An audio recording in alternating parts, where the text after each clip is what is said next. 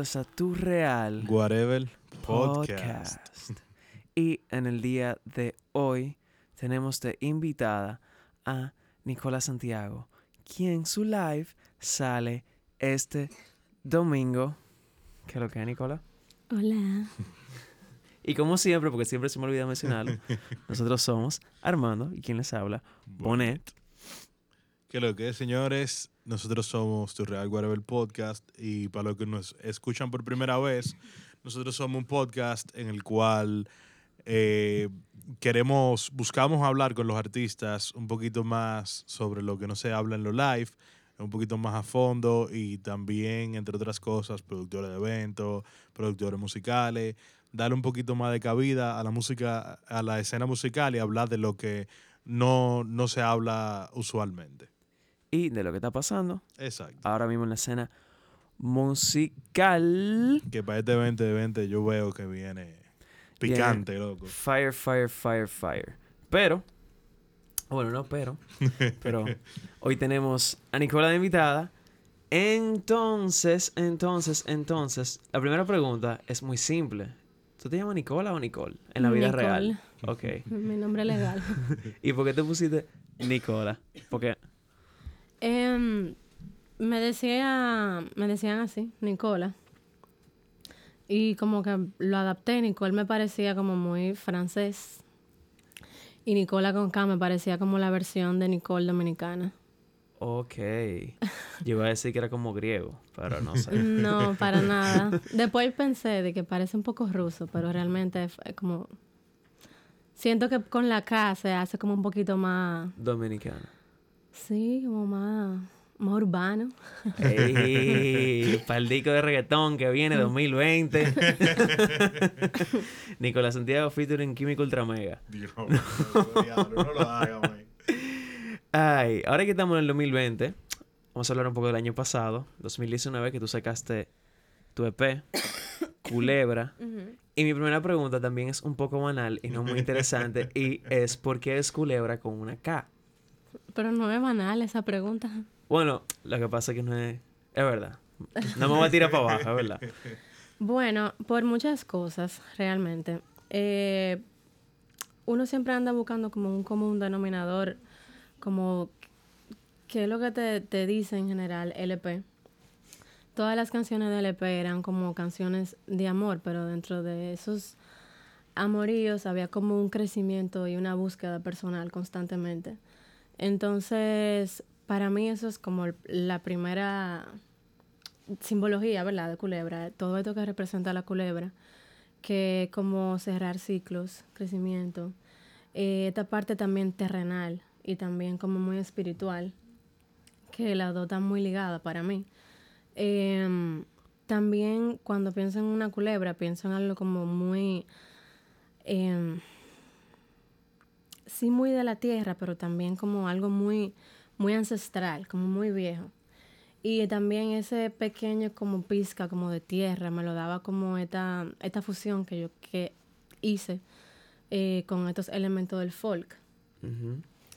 Y también por la parte que, eh, volviendo para atrás, lo de como terrenal y también como espiritual, porque, ¿verdad? Como mujer uno siempre tiene como, como un rol a veces, como, ok, no puedo ser muy atrevida, tengo que ser como un poquito más eh, percatada.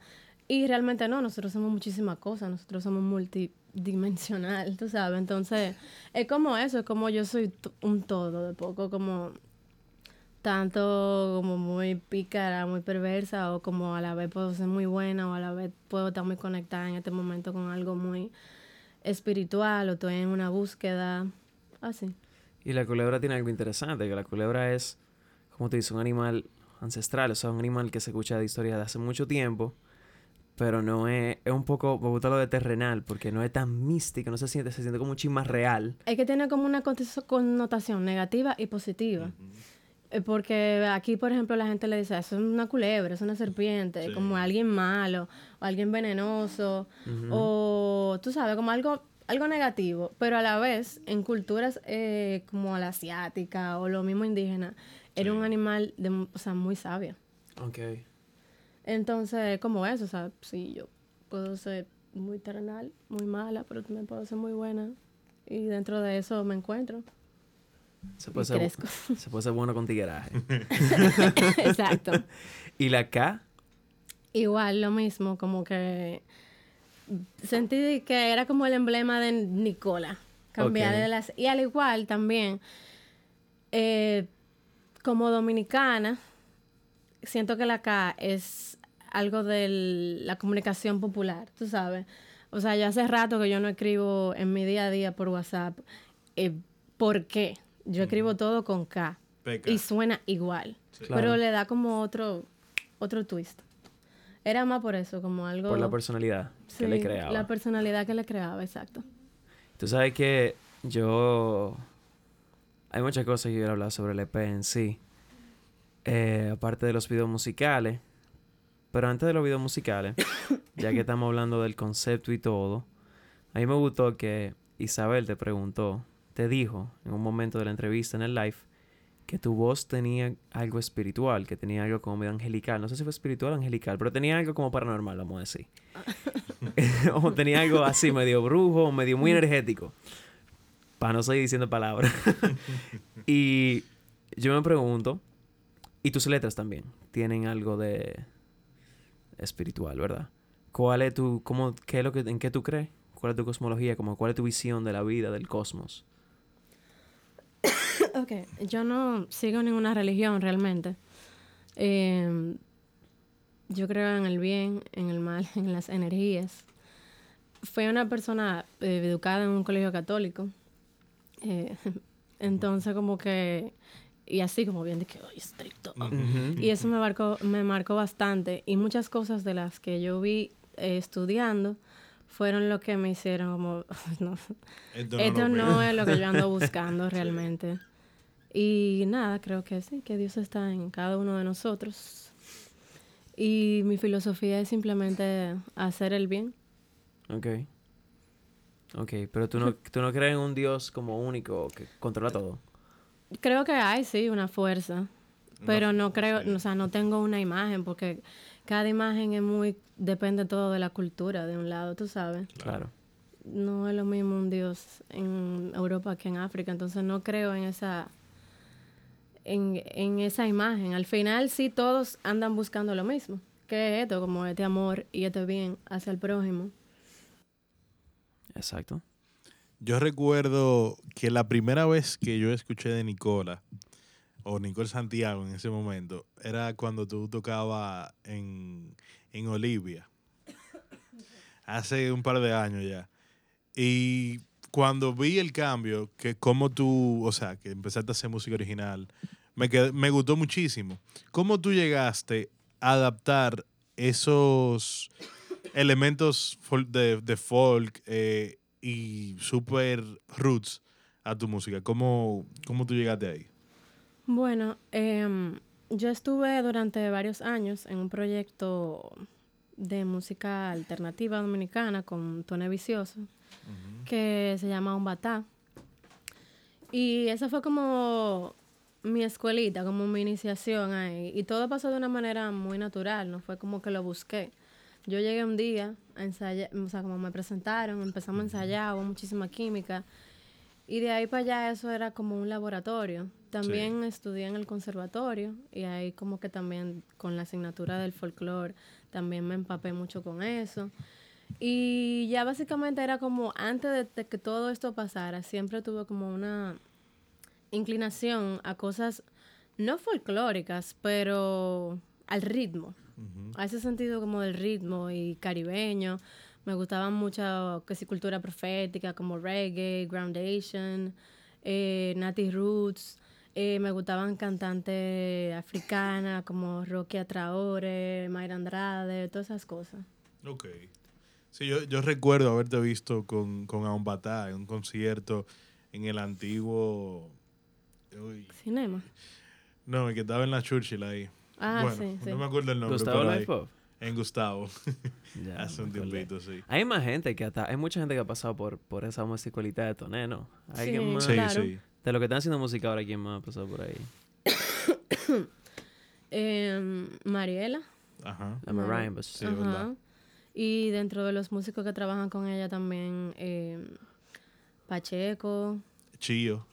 Chío, eh, Joenny Agromont. Creo que voy a decir mal el apellido. Joenny.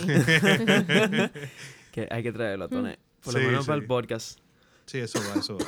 Tú sabes que, ok, tú, entonces tú has tenido influencias de, obviamente en tu música se oye cosas de raíz. Yo estaba toqueando tu, tu YouTube, estaba buscando el video más viejo y tu video más viejo es un cover a Luis Díaz de Marola. Que explícame la historia detrás de ese cover. ¿Por qué tú decidiste que tu primer video de YouTube va a ser esa canción en ese momento? ¿Qué significa esa canción para ti? Bueno, básicamente sentía que le, como simplemente le añadía como mucho de mi personalidad al cover, no se sentía como un cover. Eh, y eso fue lo que primero me motivó a grabarla. En ese momento también yo había hecho, creo, algo anteriormente, a como en The Obsessions, que era una canción Ah, de. Abril, lento. Sí. Entonces ya yo estaba como en esa búsqueda de, de hacer como cosas como de aquí. Y nada, fue como algo muy natural. Yo de repente estaba oyendo la canción y le, le dije a los músicos, ay, ¿y si lo hacemos como un conguito? ¿Y si hacemos esto y lo otro? Mira, la suya es chulísimo. Ok, pues vamos a grabar. Mira, vamos a hacer un video. Ok, ya. Y, eh, o sea, súper chilling. Qué heavy. Y tú que, tú que dices, tú estás hablando de eso, le dijiste a los muchachos, ¿verdad? Vamos a entrar en ese tema, en tu EP. En ajá, en el EP, culebra, ¿verdad? Yo estaba escuchándolo y me parece interesante. Tú eres, vamos a decir, solista, Ujú. tú cantas, normalmente muchas veces los solistas no dan tanto espacio para que otros instrumentos brillen. Y realmente tu EP tiene un, como un sentimiento de colaboración. Porque tú tocas algún instrumento. Mm, No, realmente. O sea, sí como que estudié pi- piano complementario y he hecho varios intentos de que con la guitarra, pero no, es un Bueno, plan pues, las 2020. percusiones. Eh, Sí, Ah, sí, claro. las percusiones. sí. Entonces lo menciono porque tu EP he tocado, o sea, he grabado, la mayor Sí. parte son instrumentos grabados, se siente bien orgánico, me encanta la vibra que trae. Y a lo que voy es que se sienta la colaboración, se siente que tú trabajaste con otros músicos. Tú como solista, vi que le diste espacio en la estructura de la canción, por ejemplo en Slow, al final termina con, no, no voy a decir jam, pero termina instrumental, Sí. con los muchachos tocando, vamos a decir así. ¿Cómo tú, maneja, ¿Cómo tú manejas en el proceso de composición? ¿Cómo fue el proceso de producir el álbum? Eh, ¿Cómo entra la gente? ¿Cómo tú le dices, no, tú eres la que guía, dire- dirección, pan, ok, esto aquí, esto aquí? ¿Cómo es la conversación a la hora de tú crear el E? Ok.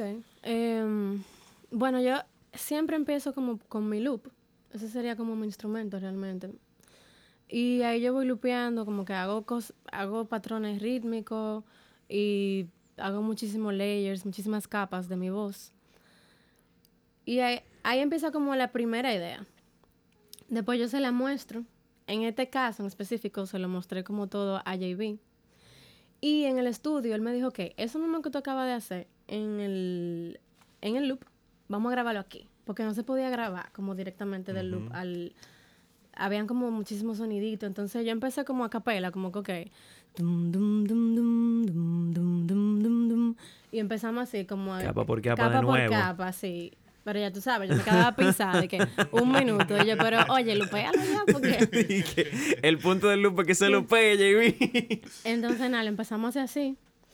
Y así empezábamos a armar como el primer muñeco eh, de algunas canciones. De algunas primero lo hicimos como live. Hicimos como un live session. ok. Y de ahí se le fueron agregando cositas. Eh, pero esa como esa vibra de, de que tú sientas que es como algo, una colaboración. Sí, yo siempre quería que fuera como muy musical. Que se oyera como bastante análogo. Aunque cuando tú oyes las cosas del loop se oyen como del otro lado. Sí, sí, y ese era como un dilema. Y también hay como un dilema ahora, como... Ah, porque me gusta cómo suena tan crudo y como tan eh, eh, selvático, porque se oye así cuando nada más está como con la percusión y la voz. Ajá. Pero, no sé, lo veía como algo muy, muy importante. Quería que se captara como toda esa energía de cuando uno está en vivo. Y, y sentía que era algo como que, eh, conchale, que todo estaba como demasiado computarizado. Ok. Quería que fuera más orgánico. Que se que- parezca más a ti, quizás, porque yo no te veo como... tú, eres una, tú eres una entidad por así decirlo. Tú eres una persona que no te ve muy digital, tú eres más como... Sí, pero me gusta el realmente como esa música que experimenta mucho con lo electrónico y lo digital realmente. Tú sabes que mi interpretación de tu música es... Bueno, esto viene por el video de Sur, que a mí me encantó. me gustó más que el diablo. Sí, Yo lo vi y dije, dije, damn, te burlaste.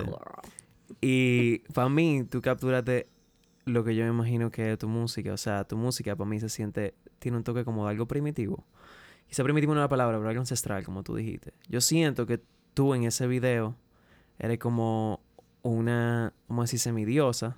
Una combinación entre un dios y un humano que está en una cueva y ya, y que simplemente como que toda la música viene siendo como la atmósfera de la cueva. Y que está ahí. Y me encanta que el video se centra en ti. Y simplemente eres tú, la escenografía, y obviamente los cortes y la vaina y quedaron de pinga, pero todo eso se siente como tan demasiado heavy. Y esa fue mi interpretación. Para mí es como que tú estás dentro de una cueva escuchando como, como una, un espíritu ancestral Sí, la, haciendo su música. cuando yo pienso en un video, yo siempre pienso como en una palabra. Como alrededor de esa palabra, como que quiero desarrollar el, todo el imaginario.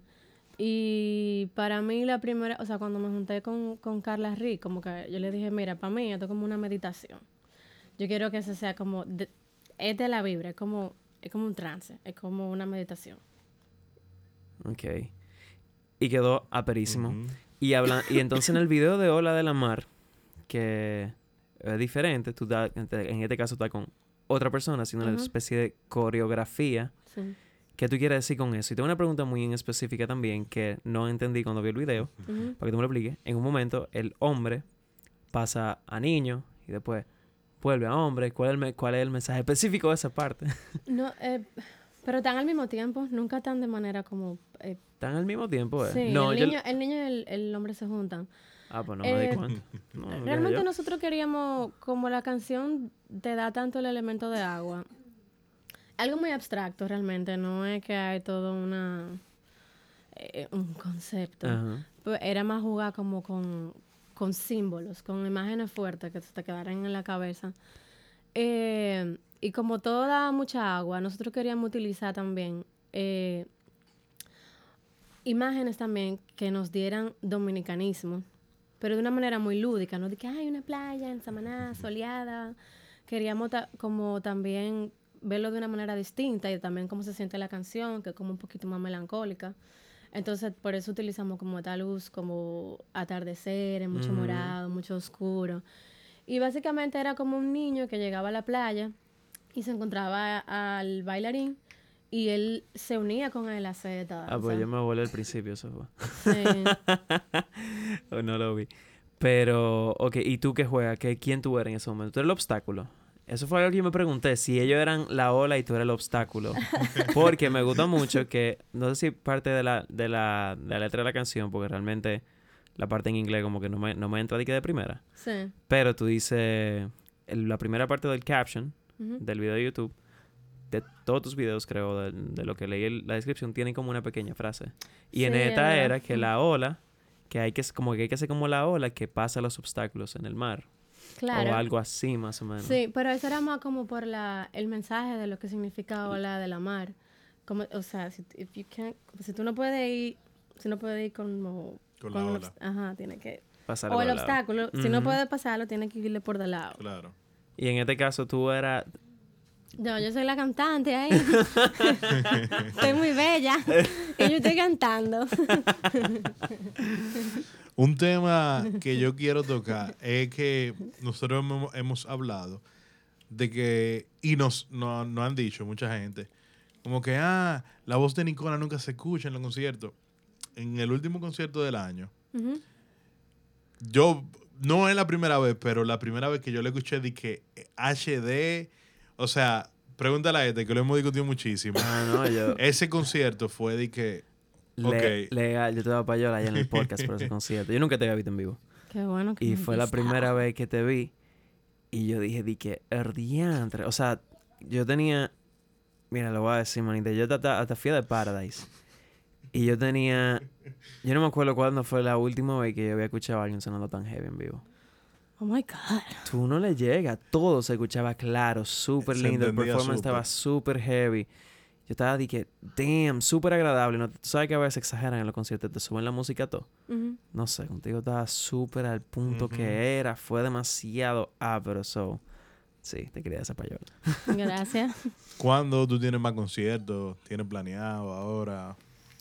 Eh, no, por ahora me estoy como concentrando en preparar ese próximo concierto. Ok. Eh, quiero hacer algo, quiero añadir nuevas cosas a la, a la parte visual, a los conciertos, entonces estoy trabajando en eso. Y estoy como enfocada más en hacer música y darle release. Es un poco difícil hacer música y tocar. Sí. eh, Sí. sí. Ocupa mucho tiempo. 100%. Eh, de- dentro de eso de la parte visual, eh, para ese concierto vi que, que tú tienes merch nuevo. Sí. Eh, Que, lo que es con eso, eso está ápero. perísimo. O sea, eso está de que el final. Otra payola, para mí es el merch más pero que yo he visto. Sí. Yay, cómprenlo. Demasiado duro.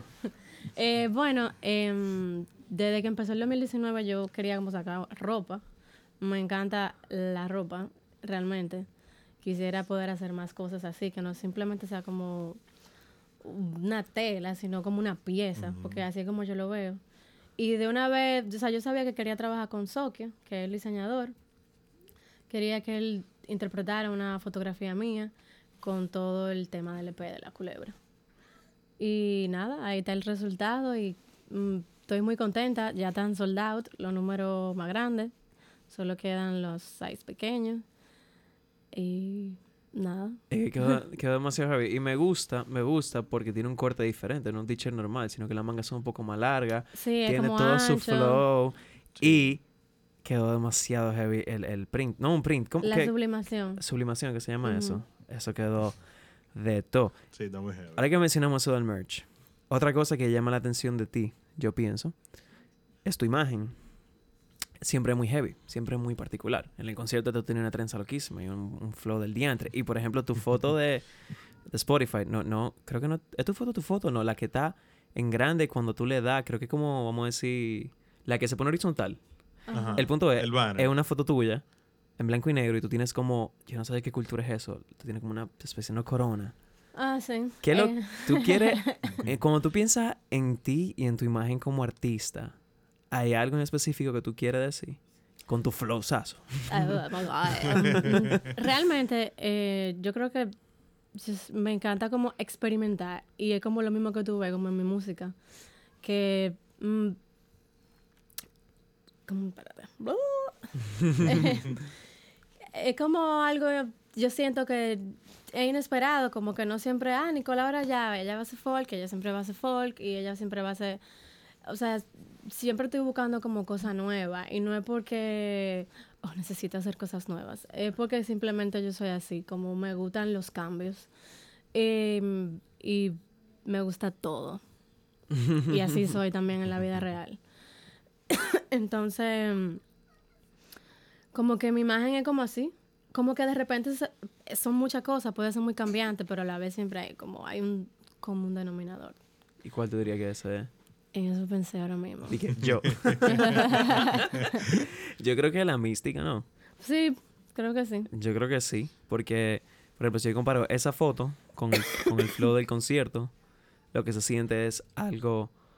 No sería, pero que se siente como algo... Como algo místico. Como, Como de otro mundo. Ajá, sí, yo siempre estoy como tratando de crear como una fantasía. Esa sería la, la palabra. palabra. Esa sería como la algo de palabra. otro mundo, como otra fantasía. Ese es como mi, mi común denominador. Y tú dices, yo, tam- yo me siento muy conectado con eso que tú dijiste de los cambios. Yo soy una persona que vivo cambiando. Yo hace el, el año pasado escuché di- tipo de dif- pila de diferentes tipos de música, estaba escuchando pila de música electrónica, pero este año, ahora mismo yo no quiero saber música electrónica, quiero todo tocado. Y yo siempre me voy en ese, y así es mi música también, como que fluctúa mucho mi, mi- mi forma de crear. Yo estoy aquí, estoy allá, estoy qué sé yo cuánto. Tú dices que tú vas a grabar ahora, o que estás grabando. Ajá. ¿Qué es lo que con eso? O sea, pa, ¿dónde está eso? ¿Qué, qué es? Más o menos. Da una, una pizquita de lo que viene. Bueno, el sencillo que voy a tirar ahora, se llama No le de todo, eh, creo como que tú- tiene esa esencia de, de esta vibra caribeña, pero tiene un chisme de Ableton. Una pregunta. Ese no es una exclusiva de whatever. Tú no la tocaste en el live. Como una, no, o sea, sí, Tú, está tú la aquí, la tocaste. última. Sí. Sí. Exclusiva, señores. Si la quieren escuchar, la pueden ver en live el domingo. Entonces yo no me acordaba que era exclusivo y cuando lo estaba editando yo dije, "Mm, pero esta, Esto no está grabado. esta, esta no estaba en Spotify.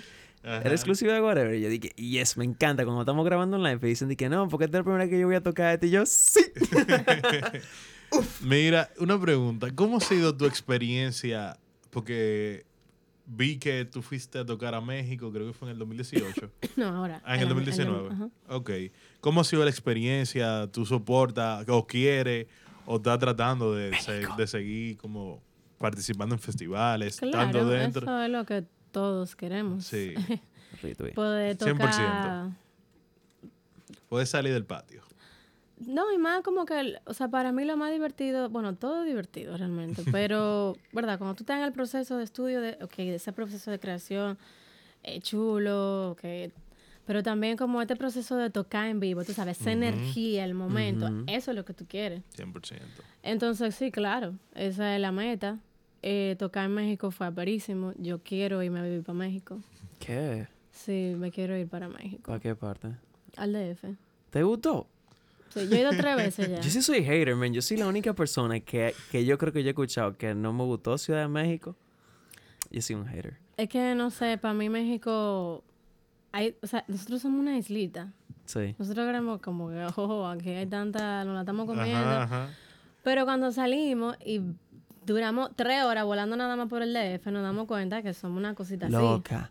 El DF es gigante. Entonces tú estás allá y hay de todo para todos. Hay una, eh, eh, ¿cómo se dice? Una cantidad de gente que va a apoyar la música que tú estás haciendo. Ah, bueno, eso yo no, lo, no tuve esa y experiencia. que te va a ayudar a que se expanda.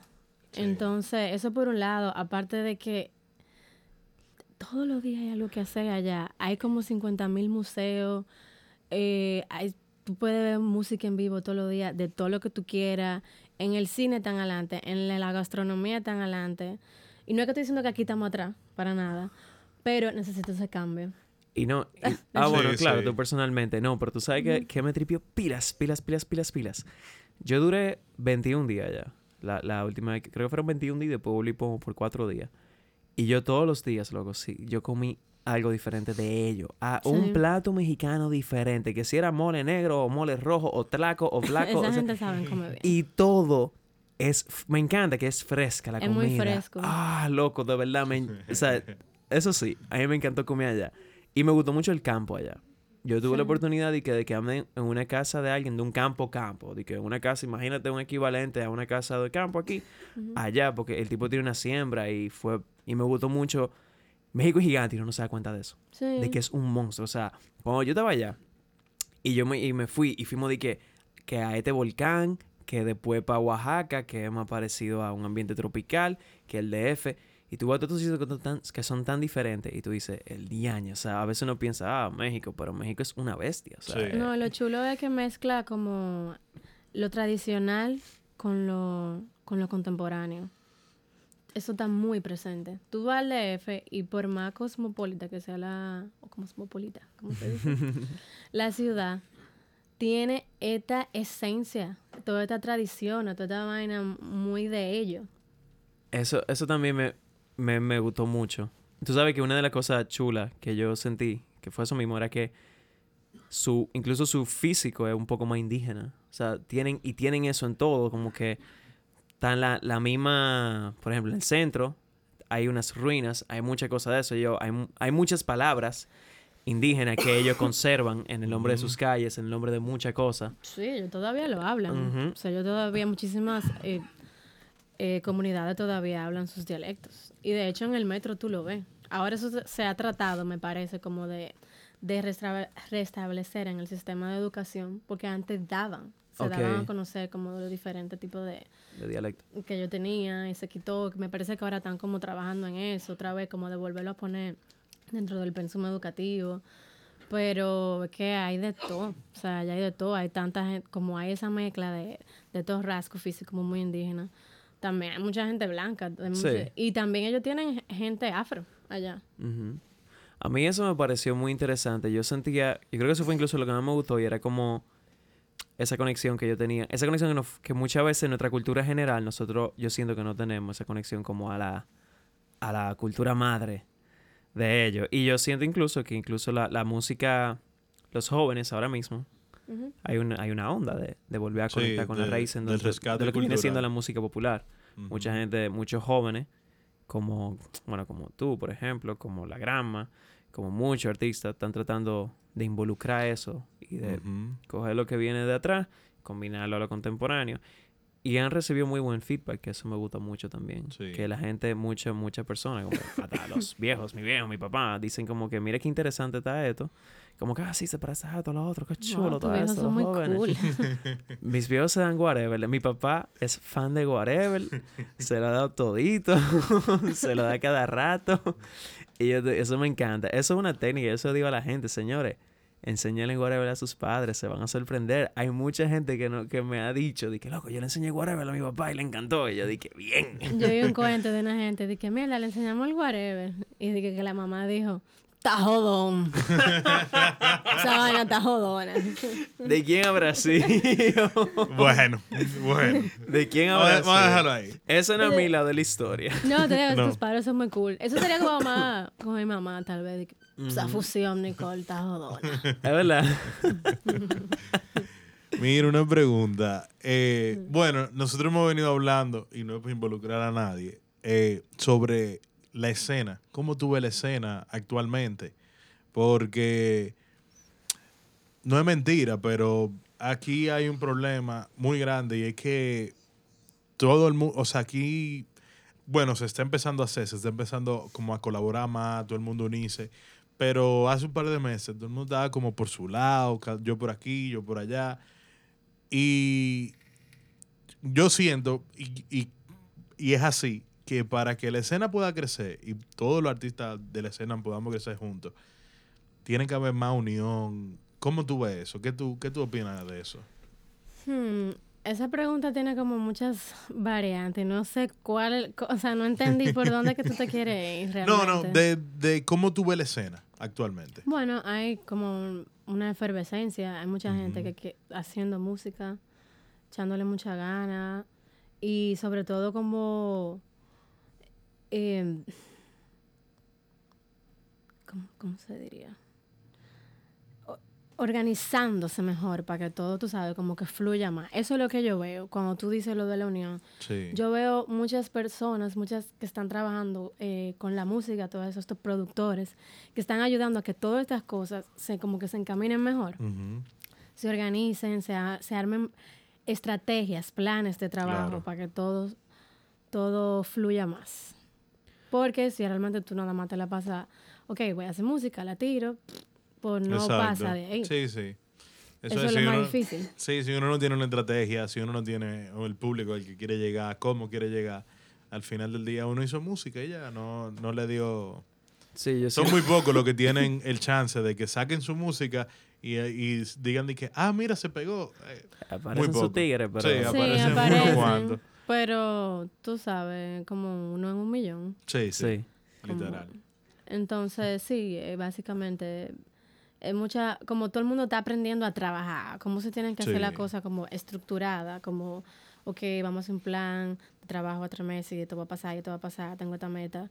Y creo que eso está ayudando a que se haga un mayor eco del Sí, sí. trabajo. Tú sabes que yo, sí, yo siento eso mismo. Yo he pensado muchas veces. Eso pasa mucho. Yo creo que en el país, yo he tenido este pensamiento muchas veces. Y es que con esto de la globalización uno está tan consciente de cómo las cosas están fuera del país, una vez se le mete mucha presión al país.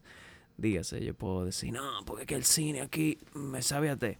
Pero yo me pongo a pensar, bueno, quizá los recursos que estamos nosotros teniendo ahora para tener cine, países grandes en cine lo tienen de hace par de años más. O sea, que dame un chance, papi, déjame aprender, porque las sociedades funcionan así como un ser humano, tiene que aprender. Los primeros Claro. resultados no van a ser la gran vaina. Sí, Y yo he pensado ese mismo pensamiento con lo de la música. Yo digo, coño, diablo, aquí la gente se tiene que ir o qué sé yo cuánto para que le vaya bien, pero ahora con esta escena que tiene fuerza, hay un sentimiento de eso, de que estamos incluso aprendiendo a hacer una escena musical, aprendiendo a trabajar como más profesionalmente, como tú dices, sé los planes. Yo veo a todo el mundo como con una visión muy diferente ya de cómo se hacen las cosas y de cuáles son los planes y de cómo tú trabajas en un estudio y cómo, ok, yo voy a sacar esto aquí, lo voy a sacar ahora, pero después de que saco, espérate, me toca este concierto aquí, este concierto allá, y hacen su media tour, y hacen sus cosas, vienen a whatever, y se está moviendo la cosa y se están como abriendo las puertas, las puertas en cierto modo. Todavía no, no creo que tenemos fuerza como escena pase relevante en la carrera de un profesional para que por la escena de aquí él diga, bueno, ya yo me quité, yo me quedo aquí, voy a vivir de esto, como escena alternativa. Todavía seguimos creciendo, pero ojalá ese sea el camino que estemos tomando y como dice Arman, la verdad es que es como trabajando entre todos y me gusta que he escuchado mucha gente haciendo colaboraciones. Sí. O sea, por ejemplo, Medio Piqui hizo una canción con la, con la marimba, sacó Memory, se sacó otra, pero también Diego Raposo está trabajando con otros artistas, normal, lo he visto trabajando con par de gente más. ¿Tú vas a sacar algún featuring en tu álbum? Sí, y es con Diego. Uf. Míralo ahí. Eh, bueno, yo sé de alguien que dijo que no podemos decir, pero hay otra, otra persona. Solo Fernández sacó una colaboración con, Con con Sneni. Ahora en el, en el extendido. Mamey le encanta colaborar, por ejemplo. Y. Franklin acaba de sacar un álbum, un EP nada más de colaboraciones. So, sí, eso está genial. Eso me gusta mucho que esté pasando, que estemos unidos, porque es malo cuando la gente, la gente se pone como celosa. Y de, "Ay, no, no, no, no, eso- eso- eso no Yo creo que nada". deberíamos hacer un sindicato. Sindicato de Músicos Alternativos. No, pero volví- voy a regresar a México porque yo quería decir algo y es que en México tú estabas comentando de la cultura, que allá el apoyo hacia la escena. Y es verdad, allá la gente apoya. Puede ir Bonet y ellos no conocen a Bonet y van ahí a escucharlo. Y va ahí un grupo grande, aun- aunque es gigante México. Pero la gente, la gente tiene Curiosidad. curiosidad y, y va y apoya aunque no conozca. ¿Y cómo- Aquí, aquí es un poquito difícil. to- Se está trabajando en eso, pero yo creo que se va a lograr. Es que el- o sea, al final no hay una fórmula, pero Ujú. el volumen también de la Sí. gente, ¿tú entiendes? Claro. Sí, sí. Eh, Eso sí es verdad. Claro, sí. O sea, México. ¿Cuánta, cuánta gente hay en México? ¿Como 80 millones? Loco, Bueno, el no sé. DF es como la ciudad, una de las ciudades más pobladas del mundo. Ya tú sabes, manito, olvídate. ¿Y cómo tú llegaste a México? Yo no sé, yo no me sé la historia. Sorry. Eh, bueno, lo- los productores del Festival Guacamaya me contactaron por, por las redes. Ahora fue que el music.net así de que... Eh, o sea, yo lo conocía previamente, pero no di que a fondo. Por, él es dominicano, pero tiene muchísimo tiempo viajando por el mundo. eh, y él ya había hecho este festival, tiene varias ediciones. Él escuchó mi música y así como que nos pues, fuimos poniendo en contacto. Y ya de ahí también la relación fue creciendo. Una vez fuimos allá, ya somos panitas. Pero no sé qué más tú quieres saber. Eh, No, nos llamaron, "Ey, vamos allá, esto sí, que lo que va, me va". Nos voy fuimos. de cabeza. Y nos trataron súper, súper bien. Yo le estaba diciendo a Andy el otro día que nos, yo todito, yo creo que vinimos como con cinco libras de más, pero así, felices. No nos dejaron pasar hambre, nos trataron súper bien, la gente se tripió muchísimo, la música. Eh, ¿De cuántos artistas? El, el- un festival grande, yo no tengo idea. eran, bueno, este año yo lo intentaron hacer como un festival, eh, pero no la lo que te llega a la cabeza, la convencional de un festival, que no un di día... que Coachella. No, que no es un, o sea, es que un día y están todos los artistas en un mismo día. Eh, fueron como tres o cuatro días. Entonces, no era en un mismo sitio, que era como se había hecho anteriormente, sino que en toda la ciudad de Puebla, ellos tenían locales, y esos locales también eran los que le patrocinaban muchísimas cosas, pero ellos hacían lo como la fiesta de la música, vamos a decir. Exacto, exacto. que en diferentes lugares están pasando diferentes conciertos. Al mismo tiempo. Eh, me parece que no. Creo que no, no. Era Pero- por día, era como una Era un estación por día. Un tour. No, Exacto. pero no era una estación, eran varias. Ah, ok, ok. Era un tourcito. loco. Había gente de Dinamarca, de Estados Unidos, de, de México. Silvana Estrada fue incluso la- Uf. Qué No ápero. me acuerdo de qué, de dónde más, pero sí, había gente de todos los lados del mundo. ¿Y qué otro país ha influ en, culturalmente te ha influenciado para tu música? O sea, tú dijiste el norte de África ahorita. ¿Hay, alguna, de- ¿Hay alguno otro en específico así como Bueno. que, que tú sientes que te haya... Brasil, Estados Unidos, obviamente. United States of America. Eh, sí, básicamente eso. Y creo que lo hablé en el Whatever, que como que mi mamá fue mi DJ. Ella oye mucha música. Y ella es una viciada de la música de los 60, Air, Wind and Fire, Ay, September. Yeah, they're feeling fire, loco. Entonces, y también era una fan de la música brasileña y ahí fue como que yo me empecé mi primera documentación y mi primer acercamiento y amor como que a la música brasileña y, y anglosajona, que mm, voy a tener que nacer otra vez para que eso no sea parte de mí. Tú tienes mucho, mu- mucho soul, R&B, influencias. En el EP se siente muchísimo. Ujú. Tiene ese flowzazo así como que mm, medio grooving. Una vainita bacana.